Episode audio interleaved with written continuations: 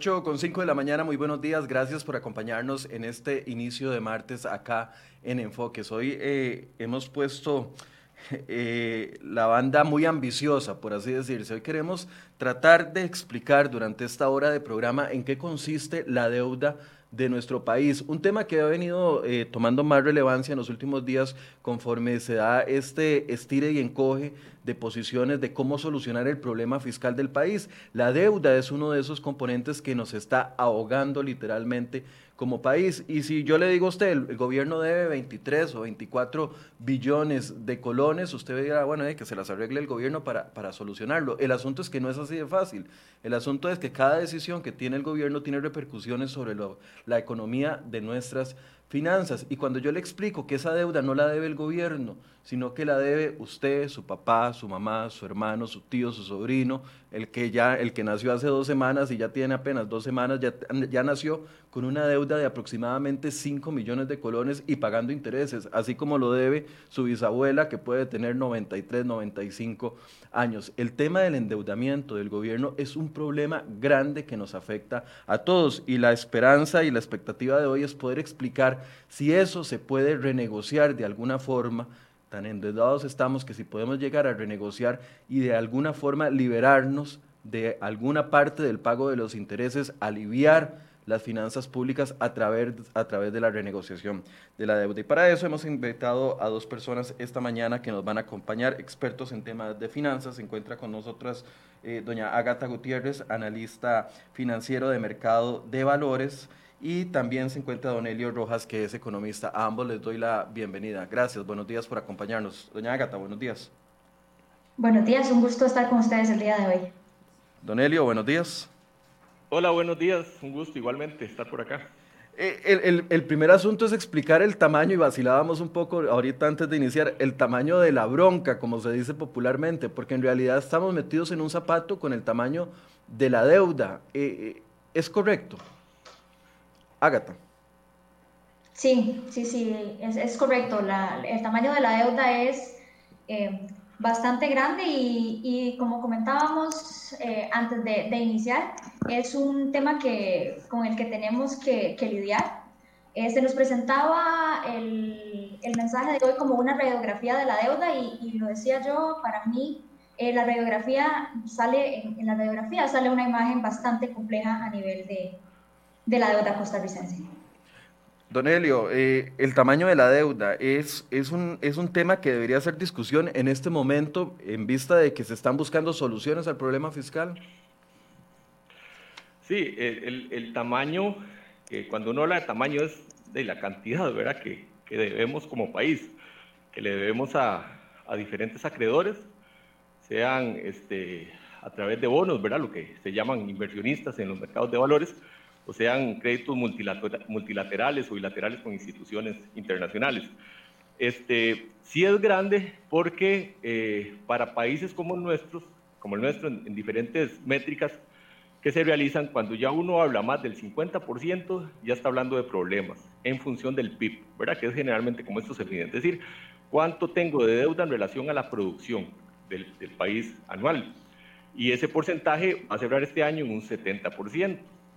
Es decir, ya estamos 20 puntos porcentuales arriba de ese umbral que es eh, considerado eh, sano, del 50%, ¿verdad? Entonces estamos hablando de, de, un problema, efectivamente, y que al final todo, eh, todo ahí, ¿verdad? Todos los problemas fiscales aterrizan en deuda, porque de alguna forma esos huecos fiscales hay que, hay que cubrirlos y eso se hace a través de la emisión de deuda, y bueno, por eso estamos en esta bronca, como decíamos antes. Voy, a presentarles algunos gráficos para que ustedes podamos, para tratar de transmitirles el tamaño de la deuda. Esta información la hemos preparado con base en el último reporte del Ministerio de Hacienda con datos a septiembre de este año. Esa es la última actualización. Voy a pedirle a mi compañero que me ponga, por favor, el primer gráfico y es el de la deuda del gobierno central. Como ustedes pueden ver ahí, la deuda, el número es bastante grande. Estamos hablando no de millones, estamos hablando de billones es 23.8 billones de colones. Y esa deuda se divide en dos partes, en una parte externa y una parte interna. De esos 23.8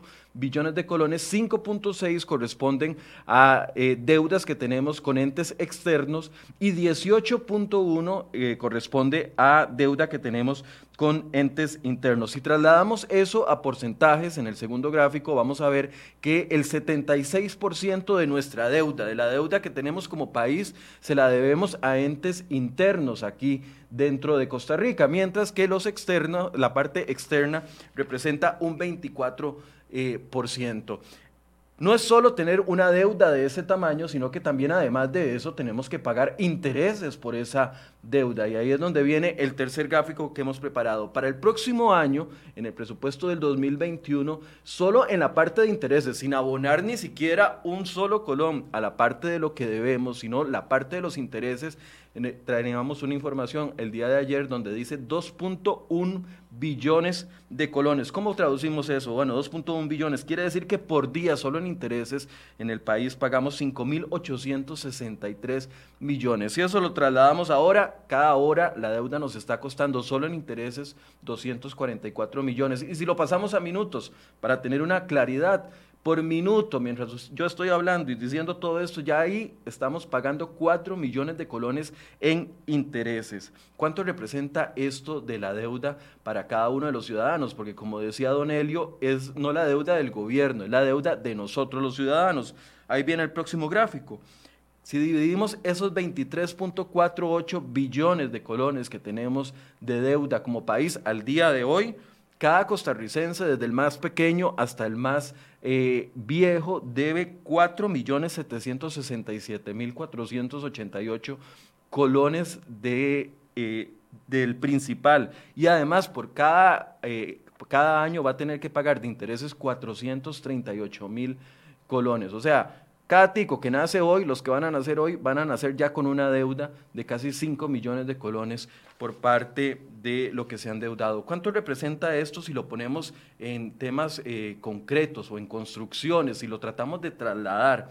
Bueno, veámoslo en este otro gráfico. ¿Cuánto representa la deuda de 23.8 billones de colones? Bueno, esa deuda representa, por ejemplo, cinco años de gastos completos en la Caja Costarricense del Seguro Social, cinco presupuestos de la Caja Costarricense del Seguro Social. Si lo trasladamos en puertos, para poder entenderlo, a 38 puertos como los que construyó la terminal de contenedores de la TCM en el puerto de Limón. Si lo trasladamos a, a hospitales, 170 hospitales como el que se va a construir en Punta Arenas, un hospital de 140 mil millones de colones. Si lo trasladamos a estadios, para el que le gusta el fútbol, 3.221 estadios como el de Heredia, de 12 millones de dólares que va a quedar eh, cuando esté remodelado y reconstruido, alcanzaría con esa deuda construir 3.221 eh, estadios como el de Heredia. Y si lo trasladamos ya a algo muy simple, que son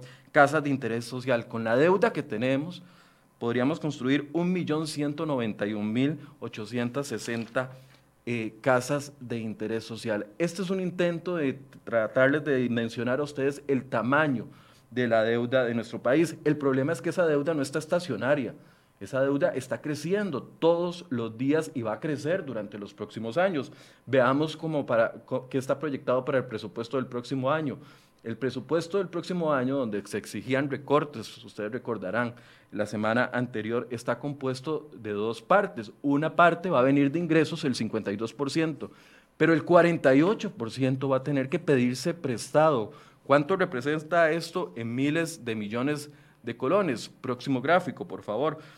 De impuestos solo vamos a recaudar el próximo año 5.4 billones y vamos a tener que endeudarnos. Ahí está donde va a crecer esa deuda en 5.04 billones de colones. Es ahí por eso la importancia del tamaño de la deuda. Quiero darle la primera palabra a cada uno para que haga una valoración de este intento de explicarles a ustedes de qué tamaño es la deuda que tenemos como ciudadanos. Don Elio. Sí, gracias, Michael. Eh, ahora que usted presentaba esa gráfica de, cuánto representa esa deuda en términos de casas, de, de estadios, etcétera, es que efectivamente eso es un tema, ¿verdad? Es decir, ¿para qué Costa Rica se está endeudando?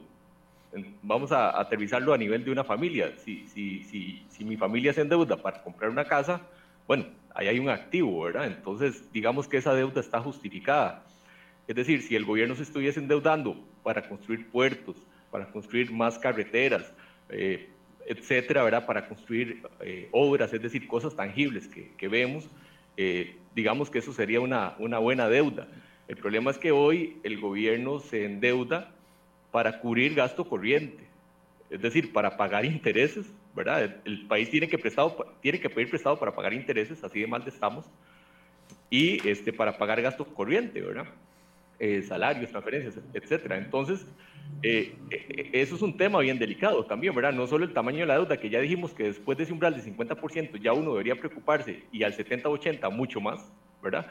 Y lo otro es para qué nos estamos endeudando. Y, para que la gente tal vez este, dimensione el tema, de todos los ingresos que va a percibir Costa Rica en el 2021, casi el 40% se van a ir en pagar intereses, no deudas, intereses, el 40% de todos los ingresos que recibamos el próximo año, prácticamente. El otro 50% se van salarios. Ya, se acabó el presupuesto. Lo que queda es un 10 y ese 10 hay que sacar para transferencias, eh, eh, entonces en eso estamos. Si, si hoy tío Sam viniera y nos Biden nos dicen, vea, ¿sabe qué? Les perdono toda esa deuda, vayan tranquilos. Mañana tenemos deuda otra vez, ¿verdad? Porque, porque ese tamaño es el problema. Entonces, eh, para, para, hacer la, la, acotación nada más, lo que, el ejercicio que vamos a hacer hoy es respecto a la deuda, que, que es muy válido, ¿verdad? Es decir, es un tema de fondo, pero también es entendiendo que a la par de esto tiene que venir todo lo demás, ¿verdad? Es decir, el, el ajuste hay que hacerlo, ¿verdad? Este, entonces, tiene que ser algo accesorio a este, lo que hay que hacer de fondo en tema de gasto y en tema de ingresos posiblemente.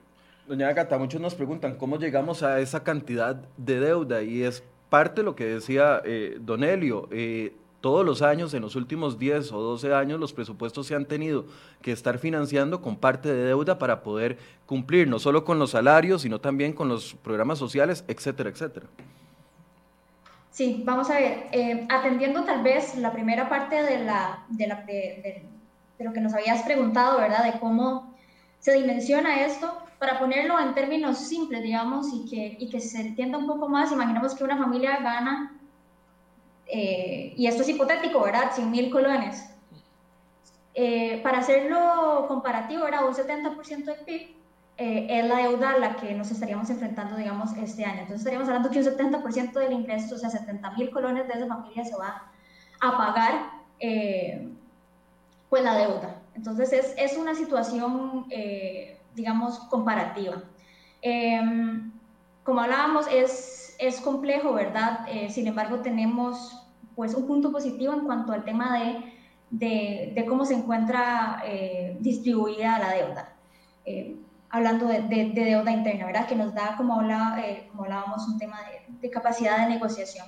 Respecto a cómo hemos eh, llegado, recordemos eh, la crisis del 2008, ¿verdad? para hacer frente a, esa crisis, se generó en la administración Arias el plan escudo, ¿verdad? Y el plan escudo, como una medida de, digamos, con medidas de carácter keynesiano, eh, que es de aumento del gasto, ¿verdad? Para incentivar la economía, eh, empiezan a generar ese crecimiento acelerado eh, a nivel de gasto corriente, como hablábamos, ¿verdad? A través de aumentos de salarios. Y eventualmente, si bien es usual o lo correcto es que ese tipo de medidas sean temporales, han sido medidas que se han mantenido a lo largo del tiempo. Aumentando el gasto se genera un déficit significativo del gobierno, hablando de déficit primario, ¿verdad? Que es que los ingresos no cubren los gastos básicos del gobierno entonces el gobierno se tiene que endeudar, em, se endeuda, entonces ahora aparte de, que todavía no le alcanza la plata para cubrir los ingresos básicos, tiene que pagar intereses y así se genera el déficit financiero. Y seguimos en una bola de nieve porque seguimos manteniendo un déficit primario teniendo que cubrir entonces ese déficit y esos intereses a través de más endeudamiento. Entonces más o menos esa es la dinámica que, estaríamos, que estamos viendo a nivel de, deuda y por qué es que llegamos a estos niveles tan, tan amplios o tan grandes eh, a, hoy. Ahora, e, el hecho de, tener una distribución como la que tenemos, de que solo el, 70, solo el 24% de nuestra deuda es externa, es decir, son eh, eh, eh, personas que han invertido en bonos o, en compra de bonos del país a nivel externo, y el 76% esté en deuda interna, ¿eso es una ventaja o es una desventaja? Pueden ser las dos. ¿Verdad? El tema es este, en, los 80, ¿verdad? Cuando el país hizo default, el último que, que hizo, eh, era un tema de deuda externa, ¿verdad? La, mayoría de la deuda era externa y ahí vino la negociación este, fuerte, ¿verdad? En, en, la década de los 80 e inicios de los 90. Hoy la situación es eh, totalmente contraria, como, como bien decís, ¿verdad? El 76% es deuda local. Pero es que vea lo interesante, Michael, y, este, el asunto es este. En fondos de pensión en Costa Rica, más o menos, hablo de fondos de pensión, no de operadoras, ¿verdad? Es decir, estoy metiendo el IBM, el IS, Poder Judicial, etcétera. Hay más o menos 23 mil millones de dólares. Digo más o menos porque depende del tipo de cambio que uno utilice para dolarizar. 23 mil millones de dólares. El 66% de esos 23 mil millones, es decir, alrededor de 15 mil millones, están invertidos en bonos del gobierno. ¿Y por qué eso? Bueno, porque en Costa Rica el mercado de valores es típicamente para negociar eh, bonos públicos, ¿verdad? Y entre esos bonos públicos el, el mayor eh, peso lo tiene el, gobierno, ¿verdad? El, Ministerio de Hacienda. De hecho, que en el 2019 el 70% de lo que se negoció en el mercado fue, fue Ministerio de Hacienda. Entonces la pregunta es, bueno, en el hipotético caso de que haga default el país, ¿qué le va a pasar a esos fondos de pensión? ¿Qué le va a pasar al IBM? ¿Qué le va a pasar al Poder Judicial? ¿Qué le va a pasar, qué le va a pasar al, al ROP? ¿Verdad? Entonces, este, eso es lo malo, ¿verdad? De, que cualquier consecuencia la vamos a sentir de forma totalmente directa por la exposición que tenemos este, a esos bonos del gobierno, ¿verdad? Y, y, el caso más práctico es fondos de pensión. Es decir, la quiebra técnica o actuarial, perdón, la quiebra actuarial del IBM se nos va a adelantar si el gobierno se default, ¿verdad? Ya no es 20 o 25 años, lo que sea, ya sería automática. Mm. Eh, así de grave es el sistema, con todas las consecuencias sociales que eso tiene, ¿verdad? De explicarle a la gente, ya usted no tiene su pensión, ¿verdad? Parece ser un problema complejo. Este, por eso, es, es, ventaja, por un lado, en el tema de que hay mayor capacidad de renegociar la deuda si quisiéramos con los tenedores de deuda que, tenemos. Y ahorita vamos a ver cómo está la distribución. Pero por otro lado, es desventaja porque se está utilizando los fondos, por ejemplo, en tema de pensiones o en tema de bancos, que ahorita vamos a ver cómo está la distribución de los tenedores de, de deuda, que también la banca compra bonos del Estado. Por ese lado, sí es desventaja porque estamos financiando con dineros de los ciudadanos la deuda del Estado, ¿es así? Correcto, así es. Y, eso es por la estructura de nuestro mercado, ¿verdad? Que, que es lo que se negocia, sector público, ¿verdad? Y entonces el sector público, este, 70% son bonos del gobierno, por lo menos lo que se negoció en el 2019. Entonces esa es la parte mala. La parte buena es que sí, renegociar la deuda en Costa Rica es sentarse con 10 personas, ¿verdad? Es sentarse con, con los gerentes de los bancos, con los gestores de las operadoras, con los gestores de los fondos de pensión, con el, del INSS posiblemente y listo, ¿verdad? Este, es decir, es muy poca gente con la que habría que negociar términos. Entonces eso es parte de las ventajas, eh, las ventajas que no se haga, ¿verdad? Este, pero la ventaja es que eventualmente sería un proceso mucho más sencillo, es decir, en lugar de sentarse con dos millones de tenedores, hay que sentarse con, con poquita gente que son los, los gestores de estos fondos, que ahorita lo podemos desarrollar más adelante para darle chance a. Ágata, ¿usted ve cómo ve esa distribución? ¿Ventajosa o desventajosa para el país? Yo creo que la posición es, es la misma, ¿verdad? Es un riesgo en cuanto a que hay un tema macroeconómico latente que se puede desatar en caso de, de como hablaban, de un posible impago, ¿verdad? Y, y, es un riesgo a nivel país alto. Sin embargo, es, eh, digamos que del lado está, es positivo en cuanto a que da capacidad de, negociación, justamente eh, por, esta, por esta dependencia. Yo lo desmenuzaría un poco más, ¿verdad? Eh, hay capacidad de negociación con, el con, con, las, con, las, personas del sector público, ¿verdad? Hablando de que tienen aproximadamente un 60% de la deuda interna entre fondos de pensiones, bancos públicos, el INS, ¿verdad? Es, es un porcentaje alto. Y esta negociación, siendo positivos, podría llevar a eh, digamos, a que no se deteriore el perfil de la deuda eh, de forma significativa en el corto plazo. Porque podríamos hablar eh, de que el Ministerio de Hacienda podría eh, negociar plazos más amplios y no necesariamente tasas más altas. Luego tenemos la otra cara de la moneda a nivel de negociación de deuda interna, ¿verdad? Y es el sector privado, hablando como inversionistas, digamos, hablando de inversionistas privados. En este caso, no, digamos, ese tema de negociación no, no funciona de la misma forma. ¿verdad? Eh, probablemente para lograr hacer un rollover de la deuda con este tipo de acreedores, y a rollover de la deuda me refiero a que del título que tienen hoy le dan eh, otro, eh, digamos, a un plazo más largo, no va a ser la misma historia, ¿verdad? Porque probablemente con los acreedores pagos lo que vamos a tener es un deterioro del perfil, por cuanto si van a exigir plazos más cortos por un tema de percepción de la incertidumbre y tasas más altas, ¿verdad? Entonces ahí tenemos dos historias que tenemos que considerar. Sin embargo, sí hay capacidad de negociación. Y esta capacidad de negociación yo creo que es importante comprender que es una medida temporal, ¿verdad? Esto, no, esto es algo que se va a agotar eventualmente si eh, no, no hacemos la reforma que reintegre, digamos, la confianza de, del mercado y del país en general. Ya, dos preguntas para caer ya en a quién le debemos, el, el, eh, a quiénes son los tenedores de nuestra deuda. Número uno, el problema fiscal que tenemos ahorita se puede solucionar por completo solamente renegociando la deuda. Porque algunos han dicho eso, no más impuestos, no recorte de gasto público, no, no venta de instituciones, renegocien la deuda y ahí nos ahorramos cinco o seis puntos del PIB, cosa que eh, viendo los datos claramente no sería posible. ¿Se podría solo con renegociar la deuda solucionar el problema fiscal? Elio. Como, como yo... Ah, bueno, ah, Ágata. No, no. Ágata, adelante. Sí, pero Ágata, sí, sí, primero las damas. Ok, perfecto. Como, como mencionaba hace, hace unos minutos, el tema de negociación de la deuda es algo temporal, es una, eh, es una medida que se, le, que se le puede gastar al gobierno. Eh, y es una medida, digamos, que por decirlo así, al final de cuentas no, eh, no resuelve el problema de fondo, que es eh, el tema de, el, digamos, esta bola de nieve de tengo un déficit eh, primario y me endeudo y tengo que endeudarme más para pagar intereses y pagar ese déficit.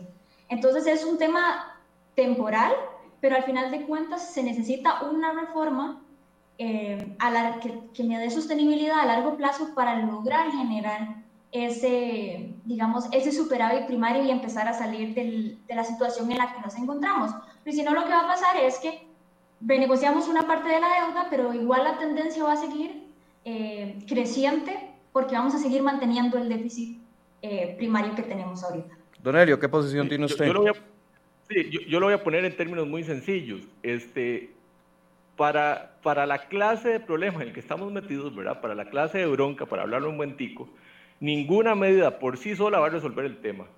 ¿verdad? Aquí no hay, no hay milagros, ¿verdad? Este, el que crea que con solo impuestos se resuelve no va a ser así, el que crea que con solo ajustar el gasto no va a ser así, el que crea que con solo renegociar la deuda, etcétera, eh, o vender activos, lo que sea. O sea, ninguna medida por sí sola va a resolver ese problema, ¿verdad? Porque es demasiado grande el problema en que estamos metidos. Entonces va a ser la combinación de varias cosas. Ahora bien, atendiendo a lo que implica eh, las mayores salidas ¿verdad? en el presupuesto de la República, pues ya sabemos que un 50% de los ingresos se van en salarios. Entonces hay que entrar en el tema de salarios. Y por ahí anda dando vueltas la, la ley de empleo público, ¿verdad? El 40% de los ingresos se van en intereses. Hay que entrar en el tema de los intereses, ¿verdad? Un 5% del PIB, 5 y pico, 5,40 del PIB en 2021, que es lo que va a pagar este país en intereses, 3 mil y pico millones de dólares, es demasiado dinero.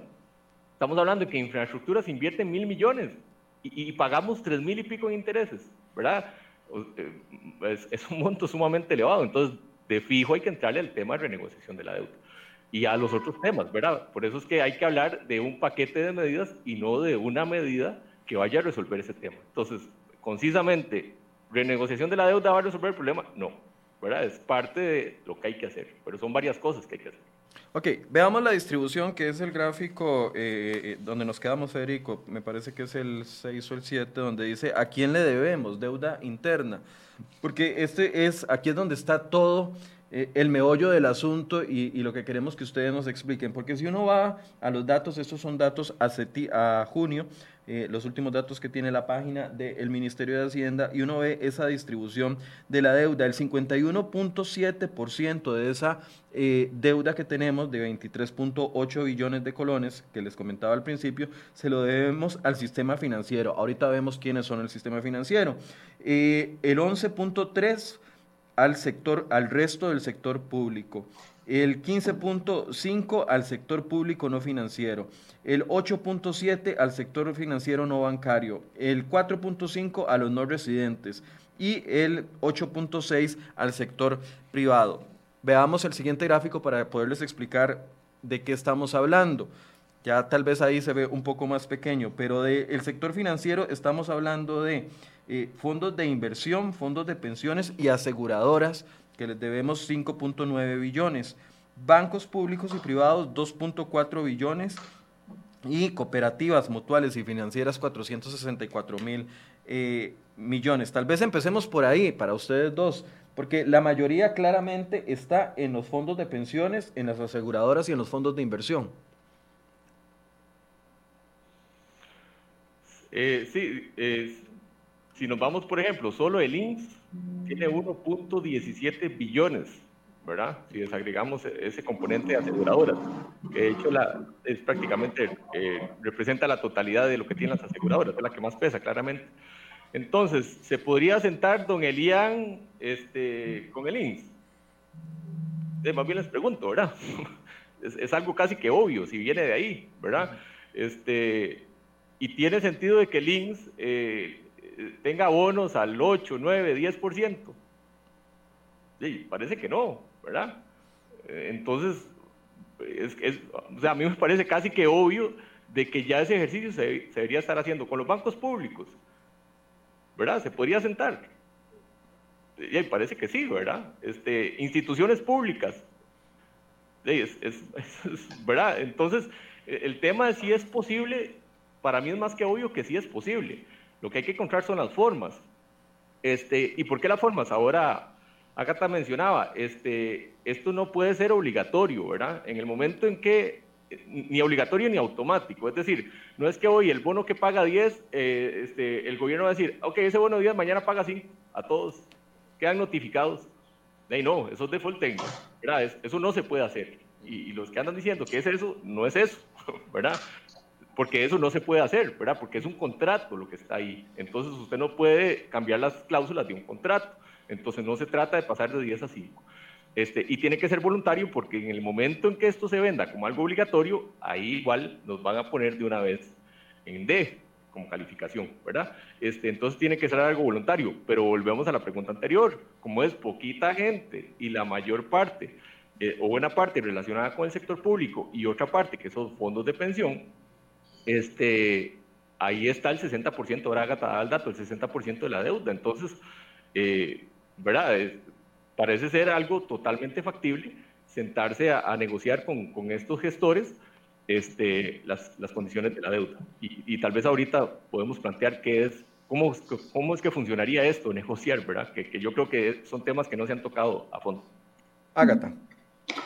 Sí, eh, como decía don, don, don, Elio, es claro, digamos, que esta medida es eh, una que ya deberían, ya deberían estar ejecutando este tema de negociación con, con, el sector público y a lo que ha dicho el ministro de Hacienda, es algo que ya se está haciendo.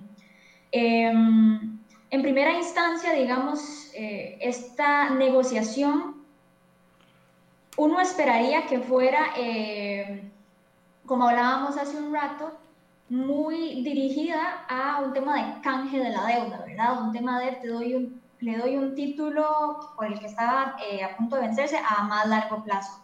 Y no tanto eh, en un sentido de que no van a pagar una parte de la deuda que tienen este tipo de, de acreedores.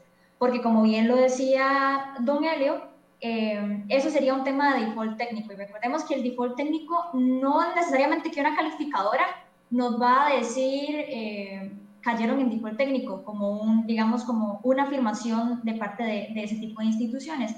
El default técnico también tiene que ver con percepción de mercado. tanto interno como externo. Entonces, un tipo, una negociación que, que entre, digamos, en, en, esa, en esa línea de haircut de la deuda o de pago de una parte, eh, eventualmente va a incidir en la percepción de mercado y aumento en los costos de financiamiento de, del gobierno, ¿verdad? Y pérdida de valor de los, de los instrumentos que están en, ya circulando. Entonces uno sí esperaría, digamos, que esta primera negociación y este primer acercamiento tenga que ver eh, o, esté dirigido a un tema de canje de la deuda de una a menor plazo por, por más plazo. Y de nuevo, siendo positivos a intereses sin iguales, ojalá pudieran ser menores. Esto a nivel de, de sector público. Pero, pero a ver, entonces, ¿se podría renegociar solo la parte de los intereses? O sea, se puede renegociar los plazos, la tasa y los intereses, pero digamos, en el, en el problema grande que teníamos y que presentábamos al principio de una deuda de 23.4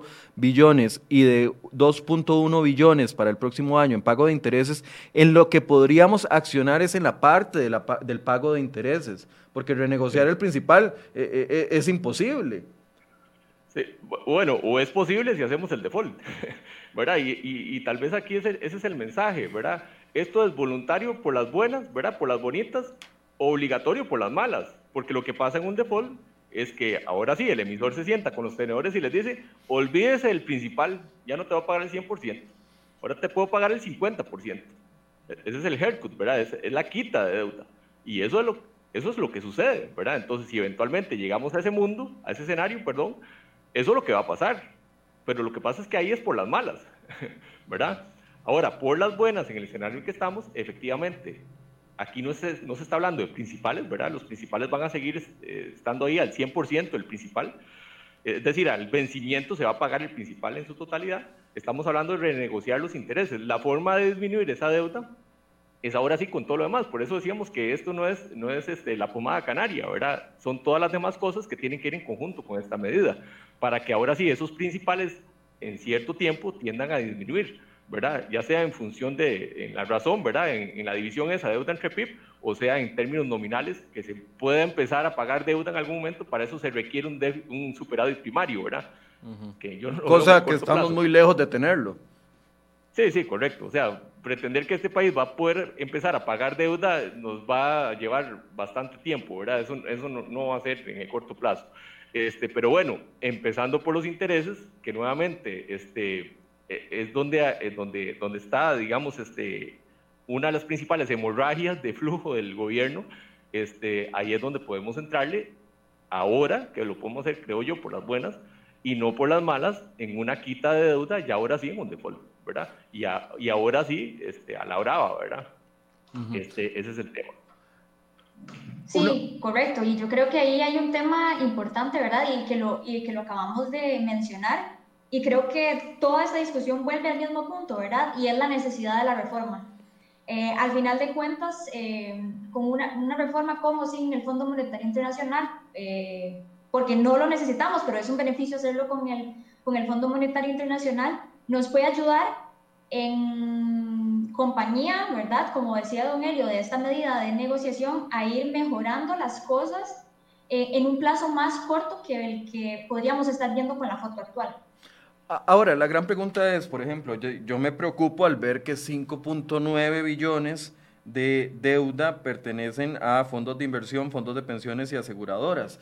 Eh, puede llegar, no sé, los fondos de pensiones, puede llegar el gobierno, don Eliani, y le dice a los fondos de pensiones, vea, de lo que le debemos ya no le podemos pagar el 10% de intereses que le estamos pagando, sino el 5%, pero al final el afectado va a ser voy a ser yo y van a ser todas las personas que estamos cotizando para los fondos de pensiones que cada año nos llega de una u otra forma eh, el beneficio de los rendimientos de, cómo se ha colocado esa deuda y si se ha colocado mal. Y una de las grandes críticas, por ejemplo, hace algunos días eran los fondos de pensiones que se utilizaron para eh, financiar el Grupo Nación y entonces algunos decían, no, pongan esos fondos en empresas que den mayores rendimientos. Si a mí me dicen hoy que me van a cambiar las condiciones de lo que me está generando mis fondos de, de, pensiones para el futuro, entonces también me voy, a, me voy a sentir afectado. Entonces, eh, se pueden renegociar los fondos de los intereses que se tengan eh, por el tema de los fondos de pensiones específicamente.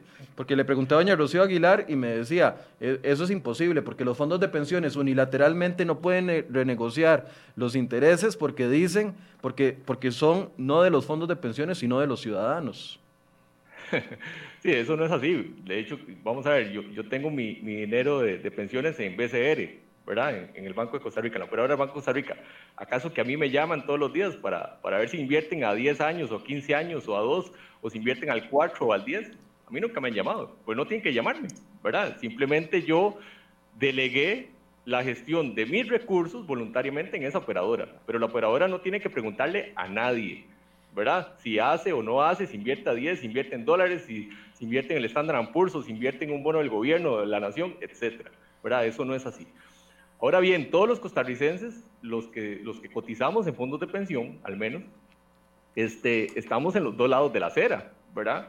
Estamos del lado de la acera, donde efectivamente cualquier eh, renegociación a la baja en intereses me podría eventualmente afectar, pero también estoy del otro lado de la acera, ¿verdad? Que como costarricense hay una deuda pública que también es mía, ¿verdad?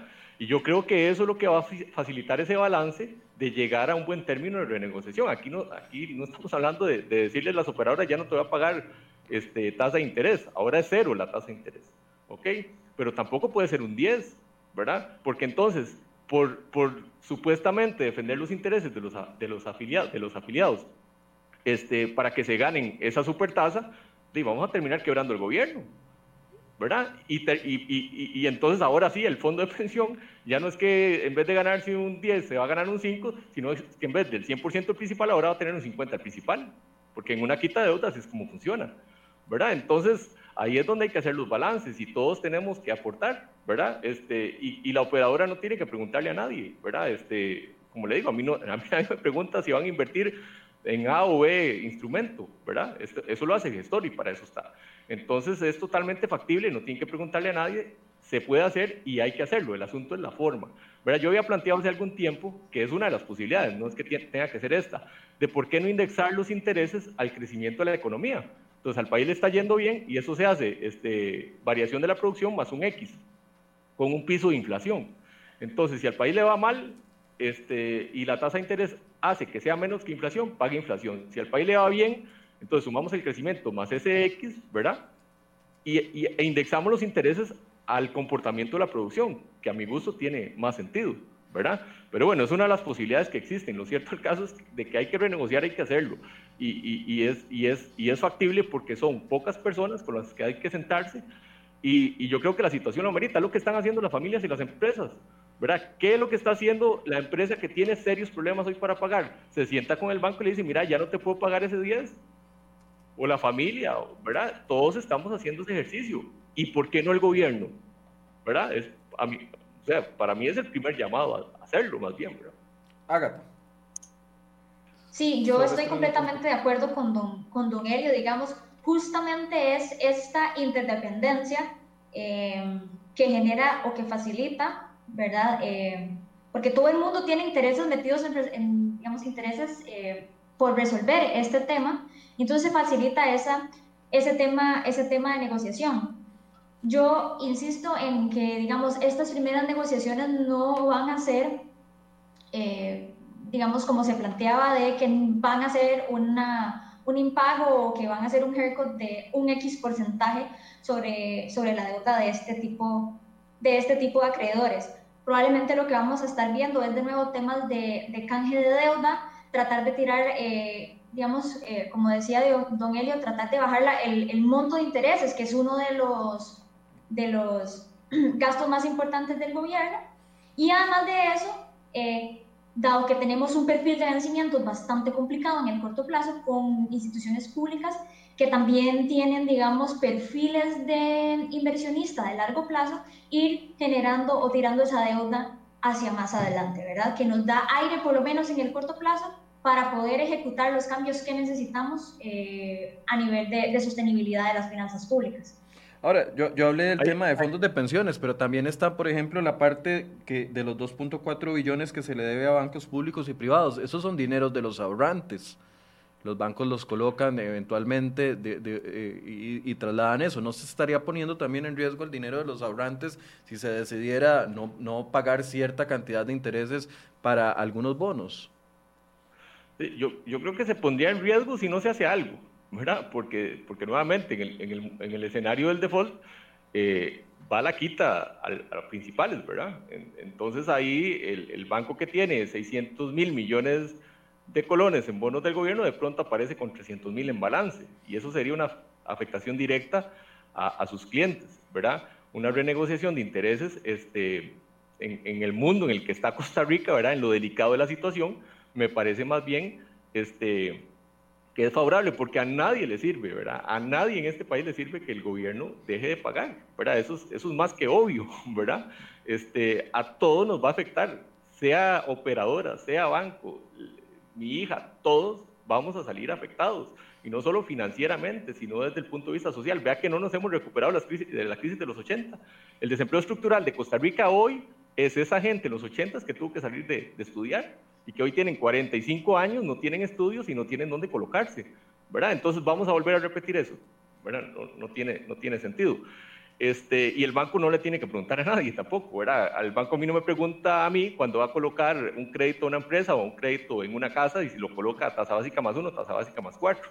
A mí no me preguntan eso, porque no tienen por qué, preguntarme.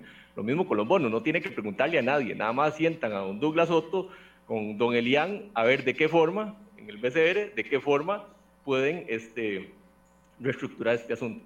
Eh, ahí, Michael, a mí me gustaría referirme un momento al tema de, los canjes, porque me parece importante, este, que Agatha ahora lo mencionaba, que es la forma en cómo esto hay que hacerlo, ¿verdad? Eso, eso se hace a través de canjes, y, digamos que ya el mercado está bastante preparado para eso.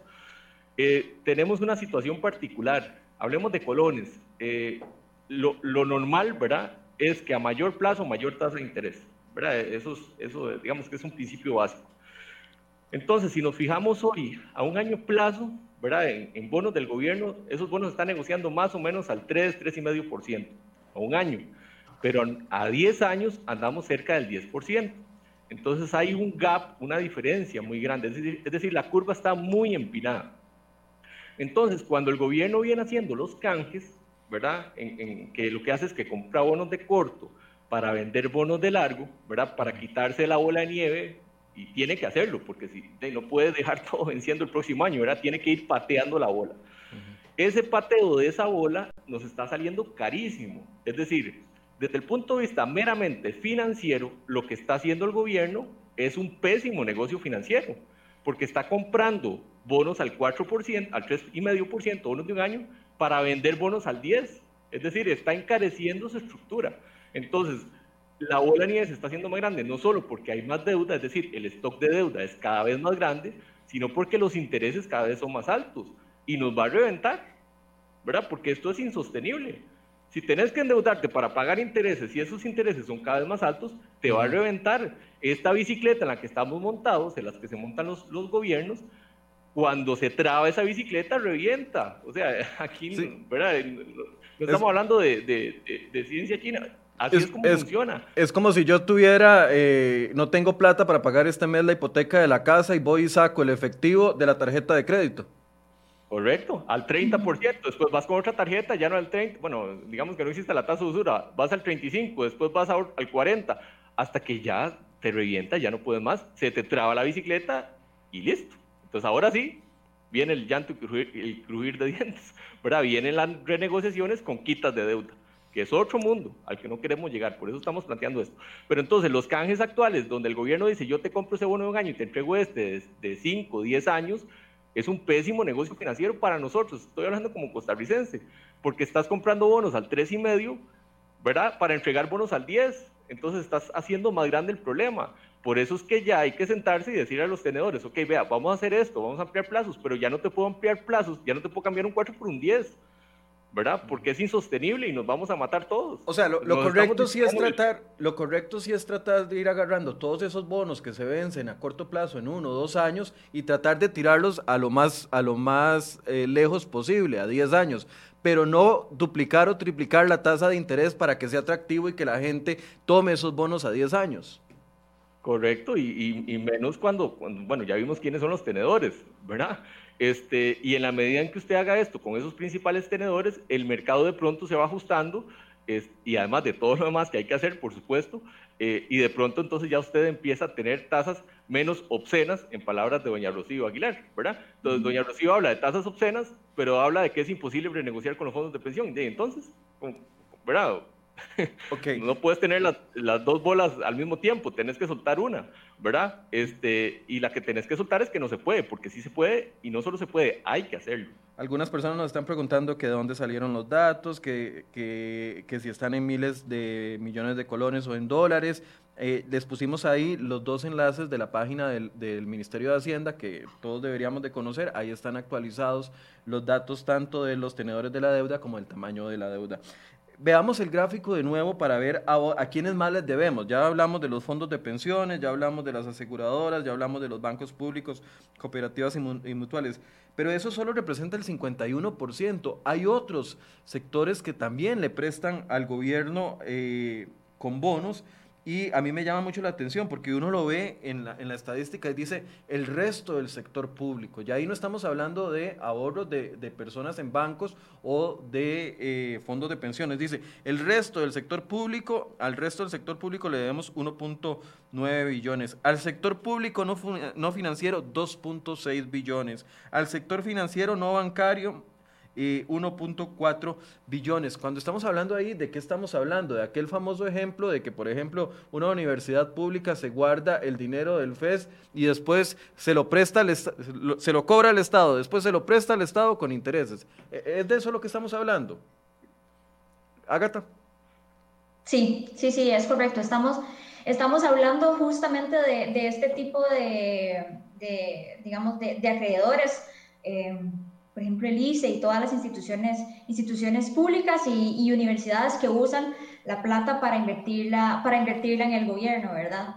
Eh, es un monto relevante y, el que le sigue también ahí, ¿verdad? Es el tema del sector privado o de los inversionistas privados. Y como comentaba hace, hace un rato, ya aquí estamos viendo eh, otro tipo de negociación, eh, ¿verdad? Y esta negociación probablemente eh, viendo cómo sería la otra cara de la moneda a nivel de negociación interna, eh, y no necesariamente es que Lian Villegas se vaya a llegar a sentar con este tipo de, de, acreedores, sino que más bien va a tener que hacer más atractiva la colocación, es decir, plazos cortos, tasas altas, deteriorando el perfil, deteriorando el perfil de la deuda. Y eh, bueno, aprovechando el espacio, también. O, sea, perdón, perdón ahí nada más. No, no es lo mismo entonces renegociar deuda con, con acreedores estatales que con entes privados. Ese es el punto. No. No, no es lo mismo porque no hay, no es el mismo, vamos a ver, no es el mismo espacio, ¿verdad? Eh, para que sea atractivo, y aquí ya no estaríamos tanto hablando de una negociación, ¿verdad?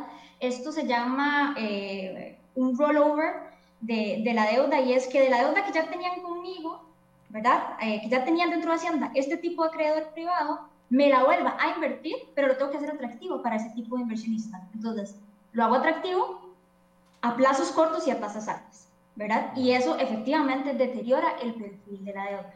Claro, algunos dirían, algunos dirían, ¿por qué lo hacen? Pero es porque no tenemos para pagar el principal de una vez. Entonces lo que nos sirve es seguir extendiendo el préstamo con más intereses. Exacto, o tengo una, tengo una necesidad de financiamiento en el corto plazo tan alta que tengo que recurrir a estas medidas. Eh, y aquí sale, digamos, un punto eh, relevante que también, digamos, eh, tiene que ver con la discusión anterior de la negociación con los entes públicos, ¿verdad? Y es que, de nuevo, estas medidas son de carácter temporal, las medidas se gastan. Entonces, no es que el gobierno va a poder negociar y negociar y seguir negociando con, la, con las instituciones públicas o seguir aumentando las tasas de interés a niveles, eh, los cupones de, los instrumentos a niveles demasiado altos para que el sector privado le siga invirtiendo y, esa va a ser la solución, ¿verdad? O sea, más bien eso es algo que hace el, problema más insostenible. Entonces, eh, creo que ese es como un punto bastante relevante y de nuevo volvemos, digamos, a, al, al, corazón de la situación y es, como decía Don Elio, no, esos son, vamos a ver, son solo parte de la solución del problema siendo una reforma, digamos, el daría el peso más significativo y la sostenibilidad a largo plazo. Don Elio, ahí, yo sí veo la posibilidad, cuando uno ve al resto del sector público prestándole al Estado con altas tasas de interés, ahí, yo sí veo una gran posibilidad porque no son dineros que están comprometidos. O es decir, si son superávits, por ejemplo, de universidades públicas, ¿por qué se los tiene que prestar una universidad pública a, tasas del 10% al mismo Estado? Ahí sí es legítimamente la bolsa derecha la bolsa izquierda, ¿verdad? Este, sí, sí, es, no, no, tiene ningún sentido, ¿verdad? Este, de que instituciones y, universidades que tienen, claro, grandes cantidades de eh, invertidas en bonos del gobierno, este, que lo hagan a tasas tan altas, ¿verdad? Este, esas y en general con todas las demás que también, este, que también hay que hacerlo, ¿verdad? Es, esa es la historia, ¿verdad? No, yo, yo no veo otro camino. Eh, y lo que va a pasar con el sector privado es esto. Cuando usted logre hacer todas estas, todas estas cosas, ¿verdad? Renegociar la deuda, ajustar este, los salarios, eh, ¿verdad? Eh, ver si hay que hacer venta de, entidades, eh, ir al fondo, ajustar alguna parte de los ingresos, etcétera. Todo este abanico de posibilidades que tenemos, entonces el, sector privado se irá ajustando solito, ¿verdad? Ya eso es el mercado puro. Es decir, en la medida en que usted demuestre que su capacidad de pago va a mejorar en función de esta serie de medidas, en esa medida entonces el sector privado va, a empezar a percibir un menor riesgo, ¿verdad? Y en función de esa menor percepción de riesgo, las tasas van a tender a disminuir. No estoy hablando del 2021, ¿verdad? Eso es en el mediano plazo, en la medida en que vayamos mejorando este, nuestra capacidad de pago, ¿verdad? Eh, que es de lo que estamos discutiendo, es decir, la posibilidad de que nuestro gobierno pueda seguir pagando sus obligaciones. Entonces, en esa medida, el mismo sector privado, eso, ese grupo que está fuera de esto que hemos venido hablando, eh, va a tender a ajustarse solito, ¿verdad? Este, pero si hacemos todo esto, siguiendo en el mundo de hoy, donde no se hace nada, tenemos dialoguitis, este, lo que puede pasar es que vengan las calificadoras que ya nos dijeron, la próxima revisión que te haga es a la baja, ¿verdad? Porque tenemos perspectiva negativa, nos den mejoren la calificación, que como milagro sería B menos, ¿verdad? Como milagro digo yo, porque sería un gran favor si no es que nos mandan a la triple C, y ahora sí, ¿cómo salir de ese, de ese barrial? Que, que ve menos ya es demasiado malo.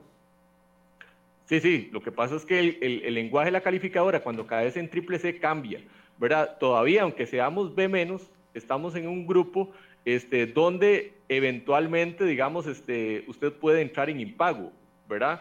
pero cuando caes en las triple C, en ese grupo, lo que te dice el lenguaje de la calificadora es, ahora usted requiere condiciones favorables para poder pagar. Es decir, ya no es condiciones desfavorables pueden afectar tu capacidad de pago, ahora es requerir condiciones favorables para poder pagar. Y en el mundo COVID, ¿de dónde agarramos condiciones favorables para poder pagar? ¿Verdad? Entonces, no es solo el cambio per se, no es solo las dos gradas del downgrade, ¿verdad? De, de la mejora en calificación, sino que nos meten en un grupo ya ahora sí, mucho más peligroso el que estamos hoy. ¿verdad? Además de que muchos tenedores ya no aceptan triple C, entonces van a tener que salir a vender, los precios van a bajar mal, los rendimientos van a subir, etcétera, ¿verdad? Entonces, eh, sí, tiempo lo que menos tenemos, claramente, y, todo esto hay que hacerlo ya, ¿verdad? Este, ya, ya nos tocó. Y este, bueno, yo espero que se haga, ¿verdad? Sería muy triste llegar al bicentenario quebrados. Este, yo espero que, que, todo lo que haya que hacer, uno, uno de los temas va a ser renegociar la deuda, de verdad que se hagan porque sería muy doloroso para, para todos, ¿verdad? Este, ¿Cuál es el concepto? ¿qué, implica el concepto popular? Porque mucha gente lo está comentando dentro de, de, esta transmisión, el tema de los famosos bonos basura, que estamos a punto de caer en bonos basura, que nuestros bonos van a ser... ¿Qué, ¿Qué, es ese concepto de bonos basura y, y estamos lejos o cerca de ello? Sí, la gente está confundida con esos términos. Vamos a ver hay dos grupos, eh, dentro, dentro del tema calificadores de riesgo hay dos grupos. Están los grados de inversión, que es de triple B menos hacia arriba, es decir, de triple B menos a triple A, esos son grados de inversión. Y de W más hacia abajo es high yield o bono basura. Nosotros casi siempre hemos sido bono basura, ¿verdad? Tuvimos un, un, cuatro Ah, bueno, muchas gracias. Me alegró la mañana. Tuvimos, Sí, tuvimos cuatro años de, de, goce del 2010 al 2014 con Moody's, que nos dio, nos dio grado de inversión, ¿verdad? Con el gobierno de, doña Laura. Este, pero la naturaleza de nosotros es que no somos grado de inversión, ¿verdad? Este, la naturaleza de nosotros es ser bono basura. Lo que pasa es que dentro de los bonos basura, que somos desde hace rato, no es que vamos a caer en bonos basura, no, ya, ya somos bonos basura. Pero, pero ¿por, qué? ¿por qué? ¿Por el nivel de riesgo? somos somos bonos, basura por el nivel de riesgo que tiene el país y, las malas finanzas públicas. Sí, eh, digamos, como estamos en ese grupo de calificación, este, en general cualquier país debe más hacia abajo, ¿verdad? Es decir, debe más hasta C, es bono basura, o lo que se conoce como alto rendimiento, ¿verdad? Ya es una clasificación que se da así eh, para separar lo que es grado de inversión, es decir, bonos de buena calidad de los que no lo son. Nosotros tenemos trato de estar ahí. Lo que pasa es que no es lo mismo ser bono basura en W más que ser bono basura en triple C, ¿verdad? Este, son cosas muy diferentes y ese es el tema. Ahorita estamos en B, si nos mandan a triple C, eh, las cosas se van a poner mucho peor. ¿Verdad? Pero no es que vamos a pasar a hacer bonos basura, ya lo somos desde que somos B más, eh, W más, perdón. Y es nuestra naturaleza hacer ese tipo de bonos. este, pero bueno, sí hay diferencias en, Sí, eh, básicamente, digamos, en la escala de las calificadoras, conforme uno vaya bajando en la calificación que empieza en eh, triple A, ¿verdad? Y termina en D, eh, se va aumentando el riesgo país. El riesgo país implica eh, vamos a ver, eh, un tema de eh, aumento de la posibilidad de impago de ese tipo de deuda y entonces como inversionista le exigen más al país en cuanto al rendimiento por ese riesgo, ¿verdad? Entonces, como decía Don Elio, tenemos ya bastante tiempo de estar en, en bonos menores a triple B menos, que se les conoce de forma coloquial como bono basura. Eso no quiere decir que no haya inversionistas eh, o fondos de inversión que quieran obtener bonos eh, con, como los de Costa Rica, ¿verdad? Pero eso va a depender del perfil del inversionista que esté buscando este tipo, este tipo de bonos. E, esa, perdón, esa aclaración que hace Agatha, perdón Michael, es súper valiosa porque yo he escuchado gente decir que es que ya no, los, los bonos no valen nada. No, no, como que no valen nada. Sí, claro que valen, tienen un precio. Este, ¿verdad? Entonces siempre hay gente que quiere comprarlos. De hecho, que no se haría una sola transacción en el mundo si no hay un vendedor y no hay un comprador, ¿verdad? Entonces, eh, es así, ¿verdad? No es que los bonos no valen nada, no tienen valor, por supuesto, ¿verdad? Lo que pasa es que tienen un valor cada vez menor conforme el, el riesgo se vaya incrementando porque hay una relación inversa entre precio y rendimiento. Entonces los rendimientos van subiendo, las tasas van bajando. Así es como funciona. ¿Cuándo nos vuelven a evaluar las calificadoras? Ah, hay una fecha fija, algunos habían hablado de que en noviembre nos visitaban de nuevo y si se, si se tenía ya un acuerdo con, eh, o una propuesta de acuerdo con el Fondo Monetario Internacional, tal vez la, la calificación no iba a bajar. Eh, o pueden venir en cualquier momento, pueden llegar en diciembre, pueden llegar en enero. Michael, si tenés el número de esa gente, llámalos para que no vengan, ¿verdad? No, no, no, eh, hay que mantener el aeropuerto cerrado para que no, para que no ingresen. hay, que, hay que decir que aquí no entra nadie. Sí, yo creo que es este año que, que, viene la revisión, desafortunadamente, porque no hemos hecho, bueno, sí hemos hecho algo, nos hemos puesto peores. Este, entonces, eh, sería un milagro que nos den el B menos, ¿verdad? Este, pero yo veo un riesgo alto que nos metan el triple C y nos van a meter en un problema serio, serio, serio. No, hay, no, hay fecha, no hay fechas fijas para que vengan las calificadoras, pero es usual que las calificadoras vayan eh, o vengan a Costa Rica hacia final de año ¿verdad? Para hacer la evaluación anual y se vean resultados en los primeros tres meses eh, del año. Pueden haber evaluaciones o cambios en la calificación a lo largo del año, pero usualmente vienen respaldadas con un evento o demasiado positivo que justifica el cambio o demasiado negativo. Pero es usual que vengan hacia final de año y que los resultados de la evaluación usual sean a inicios del siguiente año. Ok, para caer en concreto, entonces, volviendo ya al gráfico donde estaba la distribución de, lo, de, de la deuda que tenemos, hay que ser ubicados en que la renegociación de la deuda, voy a sacar tres conclusiones y ustedes me dicen si estoy incorrecto o, o, correcto. El primero es que la renegociación de la deuda no sería una solución para el grave problema fiscal que tenemos como país, ¿correcto o incorrecto? Correcto. Así es.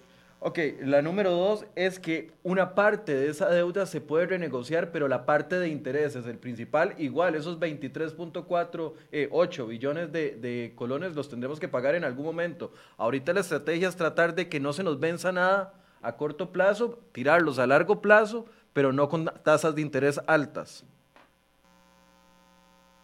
Esa sería una estrategia. y, y, y por último, dentro de la renegociación hay que ver sectores que están sacando provecho, como por decirlo así, el resto del sector público, prestándole con intereses al mismo sector público para que el sector público se endeude, para, para darle a ellos los presupuestos, para que ellos los acumulen y luego los presten. Hay que analizar de alguna forma un mecanismo que eso se evite. Sí, así es. Sí, municipalidades, por ejemplo. ¿Qué sentido tiene que una municipalidad le esté comprando bonos al gobierno al 10%? ¿Verdad? Eh, y universidades, todo lo que ya hablamos.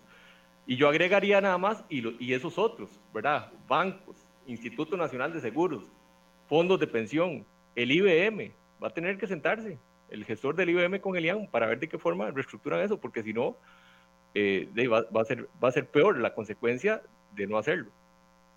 Una conclusión cada uno, si gusta Agatha, inicia. Ok, eh, vamos a ver, como lo decía al principio, la radiografía de la deuda es compleja, eh, sin embargo, creo que hay espacios para mejorar eh, la situación. Y para lograr mejorar la situación es clave un compromiso del gobierno para ejecutar el plan de acción que sea que se determine. Y yo creo que eso es vital, ¿verdad? Que realmente esté el compromiso para llevar a cabo cada uno de los puntos necesarios para lograr alcanzar la sostenibilidad de las finanzas públicas a largo plazo. Don Elio. Sí, continuando con ese hilo de, de Ágata, es así, ¿verdad? Esto es, eso es parte de una serie de cosas que hay que hacer. No es solo pensar en que renegociar la deuda y listo, ¿verdad? Ya resolvimos el problema. El problema es muy grande para que una sola cosa lo resuelva. Este, lo que sí es cierto es que, en palabras de doña Rocío, pagar tasas obscenas con, con, ¿verdad? Este, es un absurdo para nuestro país, entendiendo que el 76% de la deuda local y que el 60% está en manos eh, de fondos de pensión, de instituciones públicas, bancos públicos, etc.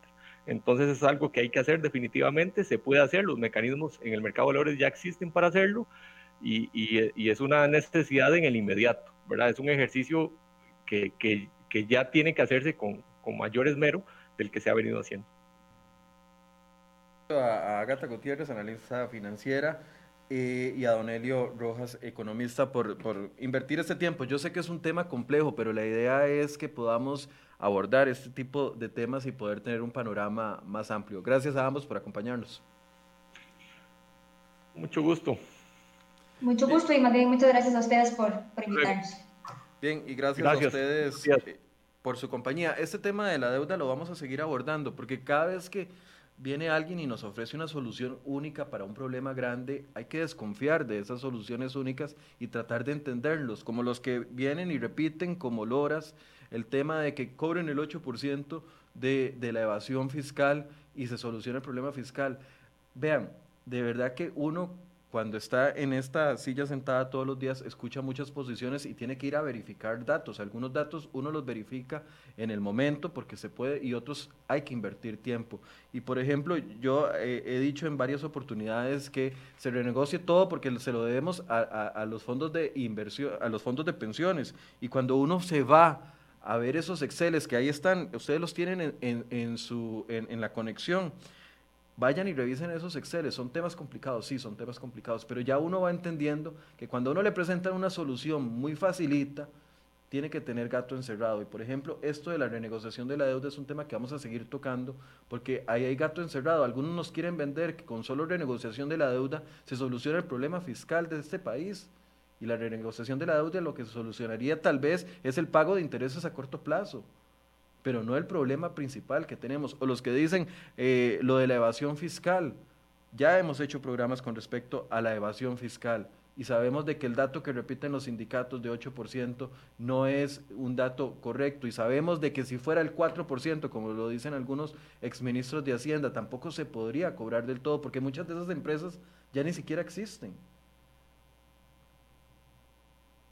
Ayer nos decía una de las personas que está en la mesa de negociación que yo espero que llegue a algo, aunque les confieso, tengo poca fe en esa mesa de negociación, porque cuando uno ve al presidente sentado escribiendo WhatsApps al ministro de, al ministro de, de la presidencia rascándose las orejas, mientras otros están eh, proponiendo ideas, uno ve que esto no va para ningún lado y mientras no haya una solución concreta, lo que nos decían los expertos va a ir, va a ir sucediendo.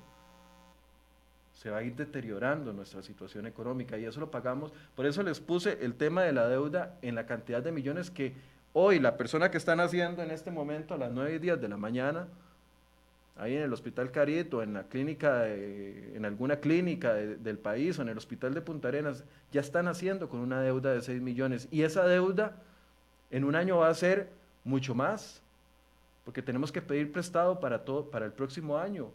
Y va a ser mucho más conforme vayan pasando más, más los años, porque tenemos que, estamos viviendo de prestado como país.